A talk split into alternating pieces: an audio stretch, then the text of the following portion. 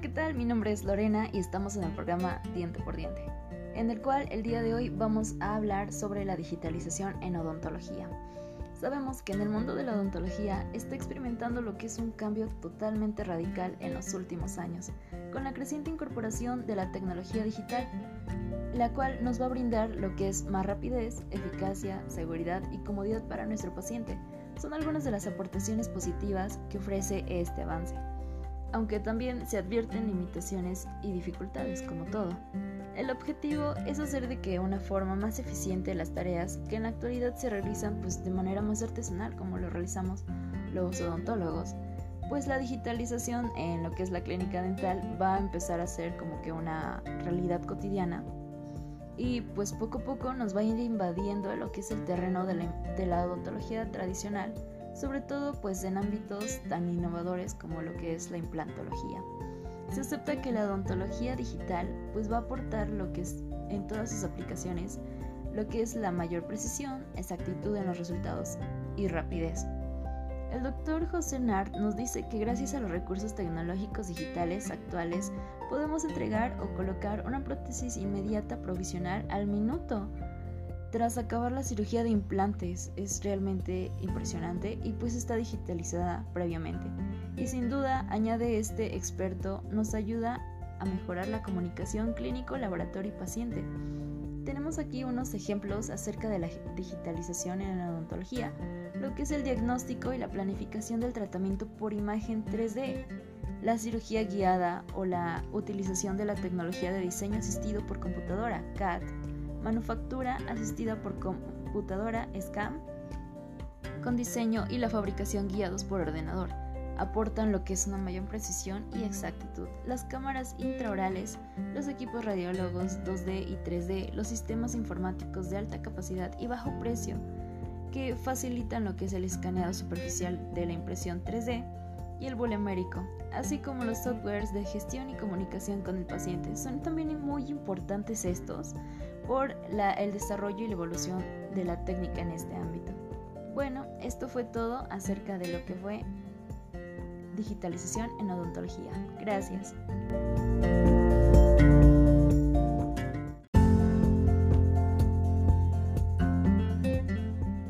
Hola, ¿qué tal? Mi nombre es Lorena y estamos en el programa Diente por Diente, en el cual el día de hoy vamos a hablar sobre la digitalización en odontología.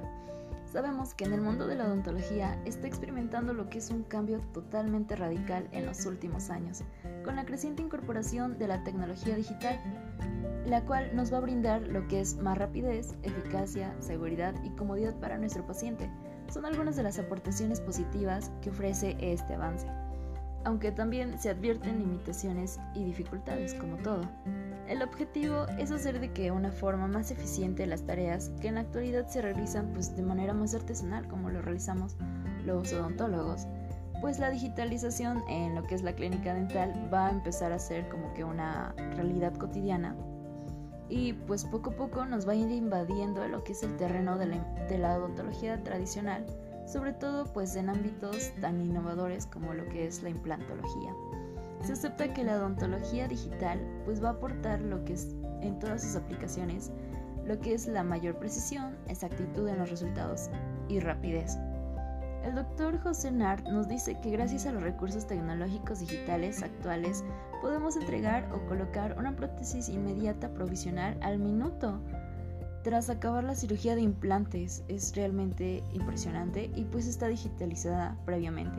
Y sin duda, añade este experto, nos ayuda a mejorar la comunicación clínico, laboratorio y paciente.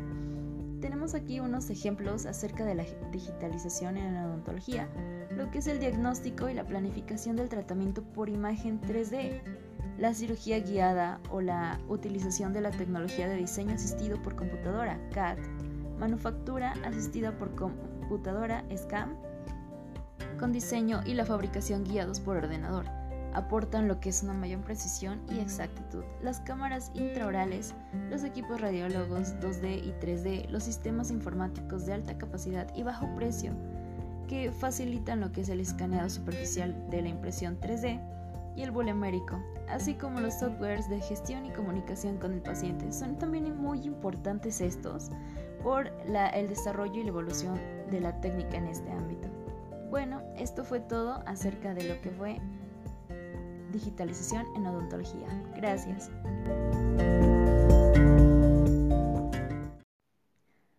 Hola, ¿qué tal? Mi nombre es Lorena y estamos en el programa Diente por Diente, en el cual el día de hoy vamos a hablar sobre la digitalización en odontología.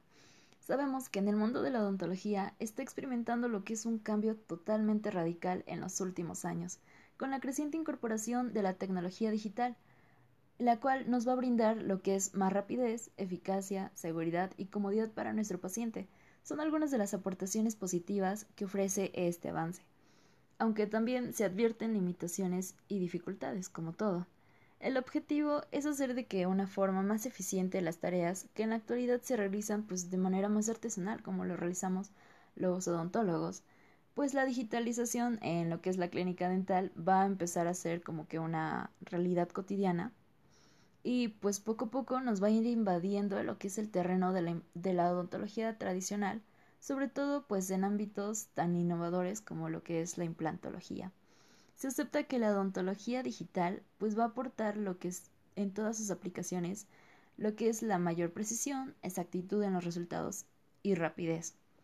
El doctor José Nart nos dice que gracias a los recursos tecnológicos digitales actuales podemos entregar o colocar una prótesis inmediata provisional al minuto. Tras acabar la cirugía de implantes es realmente impresionante y pues está digitalizada previamente. Y sin duda, añade este experto, nos ayuda a mejorar la comunicación clínico, laboratorio y paciente. Tenemos aquí unos ejemplos acerca de la digitalización en la odontología, lo que es el diagnóstico y la planificación del tratamiento por imagen 3D la cirugía guiada o la utilización de la tecnología de diseño asistido por computadora, CAD, manufactura asistida por computadora, SCAM, con diseño y la fabricación guiados por ordenador.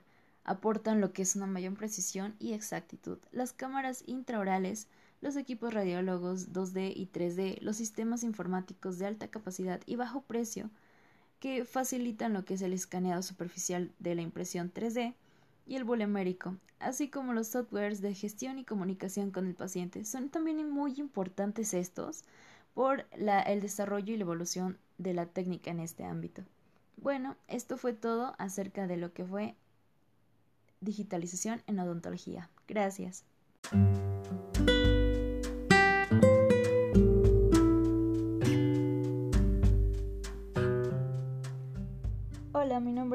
Lorena Paredes Hernández y yo hice un caso clínico acerca de lo que son provisionales. Y en la introducción, pues sabemos que en la odontología moderna se han realizado lo que son nuevas técnicas para reemplazar los órganos dentarios. Y pues en este caso hablaremos sobre el proceso de la realización de implantes y la importancia de los provisionales antes eh, puestos y la presentación de este caso clínico tiene como el objetivo de evaluar y verificar la predictibilidad de la técnica de implantes continuos colocados inmediatamente después de la exodoncia, con la colocación de provisionales inmediata en el sector estético. En nuestro caso clínico eh, hay un paciente de 42 años que presenta un buen estado de salud en general y pues en la exploración intraoral se aprecia la ausencia de las coronas de órganos dentarios de 11 y 21 y con caries radicular. El paciente manifiesta que tuvo un trauma en el cual se le realizan endodoncia, coronas, cambian de color las coronas y se fracturan por último.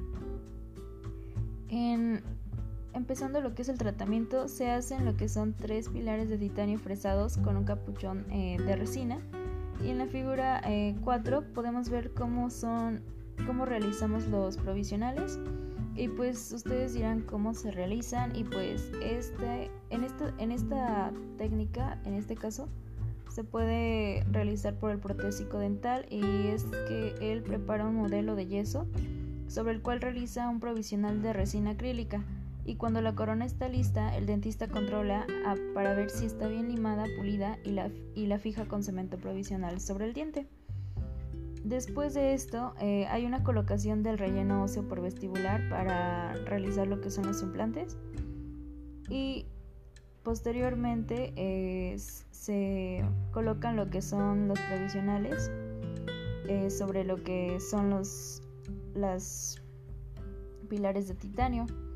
para que guarde lo que es el margen gingival, la forma y eh, posteriormente se hace lo que es una impresión de transferencia con el modelo de trabajo y se hace lo que es una prueba de aditamentos de circonio en la boca para después hacer lo que son los aditamentos finales. En la radiografía ya se, colocan lo que son los implantes y este, después en la foto postoperatoria, un año después, se ve la realización eh, de cómo quedaron los implantes ya definitivos y que el paciente quedó pues muy pues muy, feliz con estos implantes y esta restauración. Y pues en conclusión yo diría que son muy importantes los los provisionales porque nos guardan lo que es el espacio de los dientes. Eh, también le proporciona lo que es el paciente buena oclusión y también eh, la fonética y también pues evita que también los dientes se recorran y ocupen el espacio de los otros que, que fueron removidos. Y pues esto fue mi caso clínico y muchas gracias.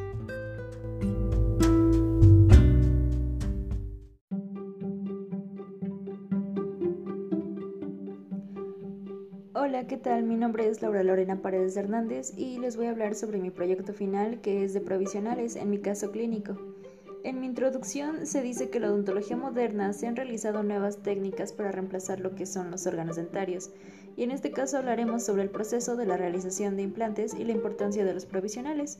La, presentación de este caso clínico pues tiene como objetivo evaluar y verificar la predictibilidad de la técnica de implantes continuos colocados inmediatamente después de la exodoncia con la colocación de provisionalización inmediata en el sector eh, anterior.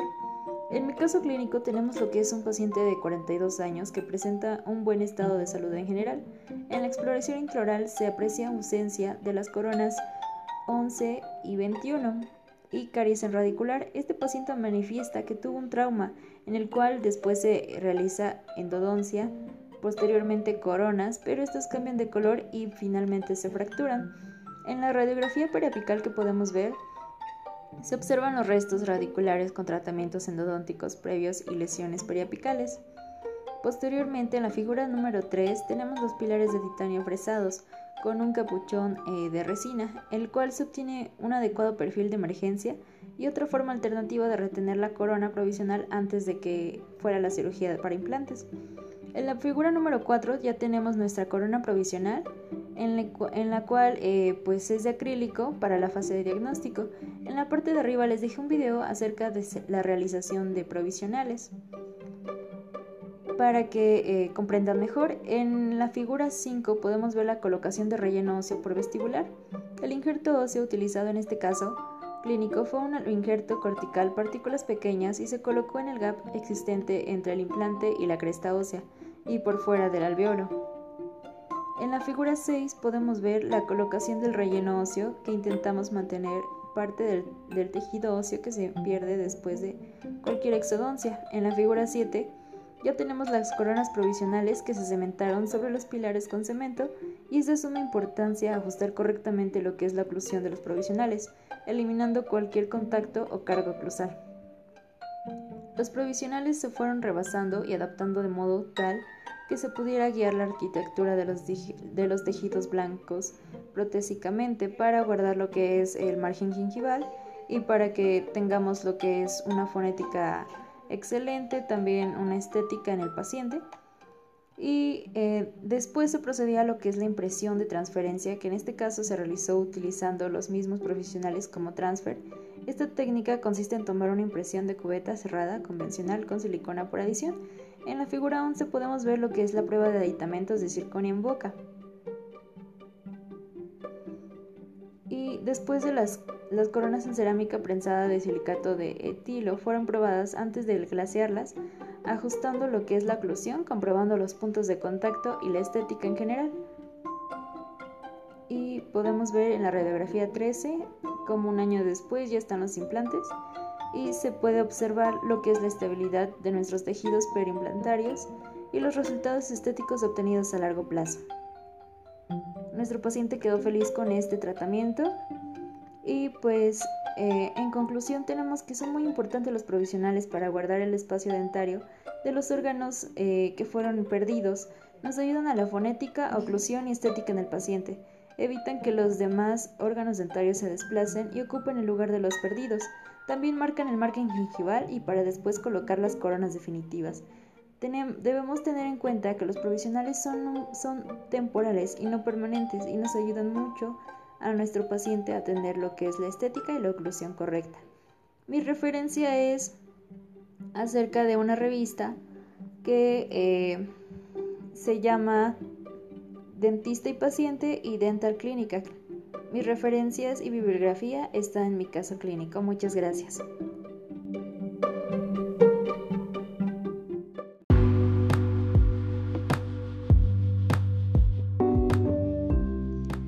En este apartado hablaremos sobre chasquido y crepitación. El chasquido, también conocido como clic, es un ruido en el cual se produce normalmente la apertura o cierre de la boca o en ambas, en movimientos laterales, siendo el origen más frecuente de la subluxación condilomeniscal, con desplazamiento del menisco hacia adelante. Existen tres tipos de subluxación, lo que es la precoz, en la cual la distancia cóndilo-meniscal disminuida, ya que tanto menisco como cóndilo están anteriores, existe un solo chasquido en la fase inicial de la apertura. En la tardía, en la distancia cóndilo-meniscal aumentada, ya que menisco está anterior y cóndilo posterior, existen dos chasquidos, uno al final de la apertura y otro al cierre, cuando el menisco es capturado. Permanente o luxación, el menisco está muy anterior y no puede ser capturado, no existe chasquido articular, pero sí la limitación de la apertura de la boca puede desencadenar en artrosis. Entre sus causas del chasquido encontramos lo que es una maloclusión dental, mala relación cérvico-craneal, incoordinación motriz entre fibras superiores del pterigoideo externo y musculatura masticatoria. Malos hábitos al comer, masticar chicle, estrés, posturas incorrectas pueden favorecer las subluxaciones de disco. Como síntomas del chasquido, incluimos lo que son chasquidos articulares previamente dichos, perdidos de la movilidad de la mandíbula, dolor local en la ATM o irradiado hacia el oído. En el tratamiento se realizan técnicas de relajación para la musculatura contracturada, como bucinadores y maceteros. Se trabaja la posición céntrica, llevando los cóndilos a una posición anatómica natural. Es importante la posición del raquis cervical, afecta directamente al posicionamiento espacial de la ATM. Mediante técnicas de osteopatía craneal se trabajan todos los huesos del cráneo relacionados con la biomecánica y movimiento que influyen en la mandíbula. Es así como se trata lo que es un chasquido. Eh, comenzamos con lo que es crepitación, que son los ruidos de roce y raspadura asociados a lo que son artritis reumatoide, osteoartritis, perforación discal o condromatosis sinovial. Eh, el diagnóstico es palpación digital sobre las articulaciones junto a la palpación sobre los ángulos mandibulares.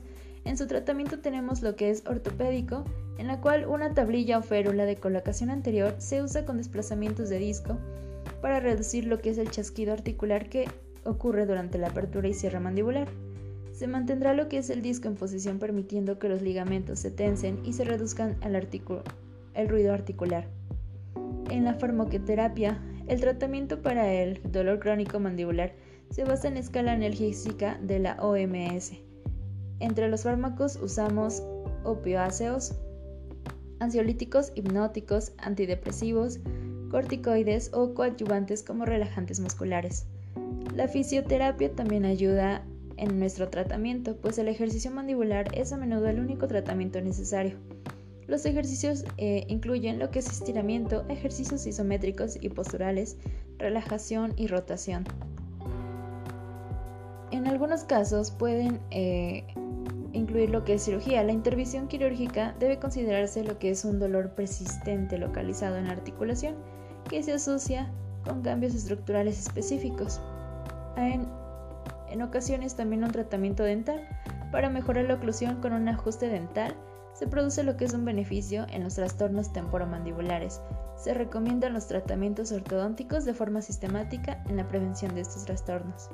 Y esto fue todo acerca de crepitación y chasquido.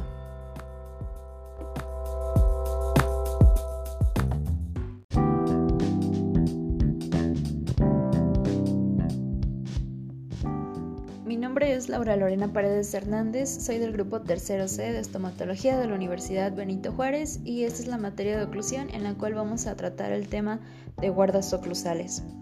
En las generalidades tenemos que la guarda oclusal es un aparato removible para el manejo de los trastornos temporomandibulares, en la cual se consigue la relajación de los músculos masticatorios. Este aparato puede ser de acrílico duro y se ajusta también a los dientes en toda la arcada y crea un contacto oclusal preciso. En los tipos de férulas tenemos las férulas de estabilización, en las cuales su objetivo es especialmente los dolores miofaciales. Las férulas oclusales eh, blandas no tienen ventajas sobre las rígidas. Estas pueden provocar lo que es un cambio en la posición dentaria y pues incrementar lo que es la actividad muscular para funcionar. Las férulas de reposicionamiento anterior pueden provocar también cambios permanentes en la oclusión por querer mantener la relación disco-condilar obtenida al final del tratamiento. La férula de relajación muscular se utiliza eh, para tratar lo que es la hiperactividad muscular, reduce esta actividad y también se puede utilizar en pacientes que sufren retrodicitis secundaria a un traumatismo. Estos también ayudan a reducir lo que son las fuerzas ejercidas sobre los tejidos dañados y permitiendo lo que es una cicatrización más rápida y eficiente. En la técnica de elaboración simplificada tenemos acerca sobre que la férula de relajación muscular es de material acrílico y puede utilizarse también en los dos arcos. La férula maxilar suele ser más estable y pues cubre más tejido y es menos posible que se rompa. La preparación de la férula oclusal eh, tiene ciertos pasos y también tiene tres técnicas, las cuales en la técnica simplificada o directa es de la que se elabora con el acrílico autocurado y se realiza eh, sin tener lo que es un montaje o articulado. Y en el segundo paso, los ajustes oclusales se hacen directamente en lo que es en la boca del paciente y el cómo se va a agregar el acrílico también se hace en el paciente y el tiempo de uso de esta guarda es de 10 días. En la técnica indirecta se realiza con lo que es el, un acrílico termocurable. Esta se realiza primero la toma de impresión, después de que tenemos el modelo de trabajo se diseña lo que es la placa, Preparamos el acrílico y su aplicación. Tenemos lo que es un pulido y se prueba eh, por último en la boca del paciente para eh, evitar que tenga alguna molestia o, o algún mal. Técnica al vacío mediante el vacuum. Se utilizan lo que son láminas de acetato en lo que es este aparato y la férula miorelajante, diseño y bloqueo con yeso. Esta técnica la vamos a a explicar un poco más adelante. Lo que es la elaboración, bueno, esta es remojar el modelo para recortarlo primero, recortamos lo que es la base para evitar lo que es la inmovilización sobre el modelo una vez que metemos el modelo al vacuum. Quitamos lo filoso para que no se pegue hacia el acetato, quitamos lo que son las burbujas para que el acetato tenga una mejor precisión. Colocamos el acetato en el centro, se cierra el vacuum levantamos y se prende para que el acetato se derrita. Y por último se succiona para que queden más finos los detalles.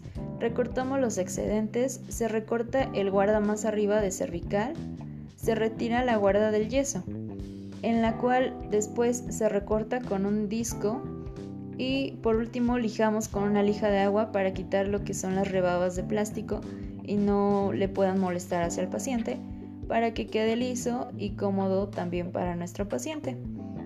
En la conclusión tenemos que pues las férulas o guardas es pues un método muy práctico y usado para pues inhibir lo que son los dolores causados por los trastornos de ATM, por ejemplo el bruxismo, algunas mordidas falsas, chasquidos en la articulación y pues estas guardas eh, demuestran tener lo que es una eficacia en lo que es el tratamiento de algunos signos y síntomas de la ATM.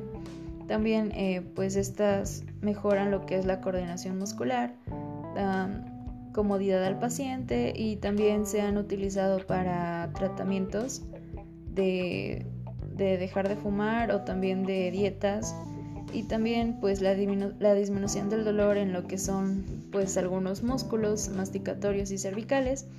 Y pues estas cuerdas también son muy importantes para lo que es el diagnóstico y lo que es estabilizador en el tratamiento ortodóntico.